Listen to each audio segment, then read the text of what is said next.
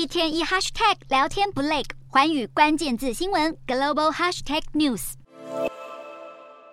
纽约曼哈顿唐人街一处隐秘的办公室挂着中国五星旗，后方布条上还写着“福州锦桥海外服务站”。事实上，这个所谓的服务站就是中国设置的秘密警局。当地时间十七日，有两名涉嫌运作秘密警局的男子遭美国检方逮捕起诉。检方声明指出，两名遭逮嫌犯分别是六十一岁的卢建旺以及五十九岁的陈金平，他们都是纽约公民，却被中国公安部门吸收，涉嫌打压骚扰长居纽约的中国异议分子，公然侵犯美国主权。司法部已经以密谋充当中国代理人和妨碍司法的罪名起诉两人。检方表示，美国 FBI 早自去年就开始密切调查曼哈顿之间海外秘密警局，当时涉案人随即将警局关闭，不料最后还是在自家中被逮个正着。根据检方声明，这起逮捕案只是美方弃捕中国秘密警察的头一起行动而已。美国司法当局已经同步对另外三十多名中国公安部人员提出控诉，指控他们创建假社群账号，锁定骚扰中国海外公民。国际人权。组织去年公布一张中国海外警察分布图，马上引起欧美政府戒心。面对指控，中国外交部一概否认，还宣称这些机构是专门为海外国民服务的中心。如今，北京打压迫害海外公民的行径提到铁板，接下来还必须与美国政府对簿公堂。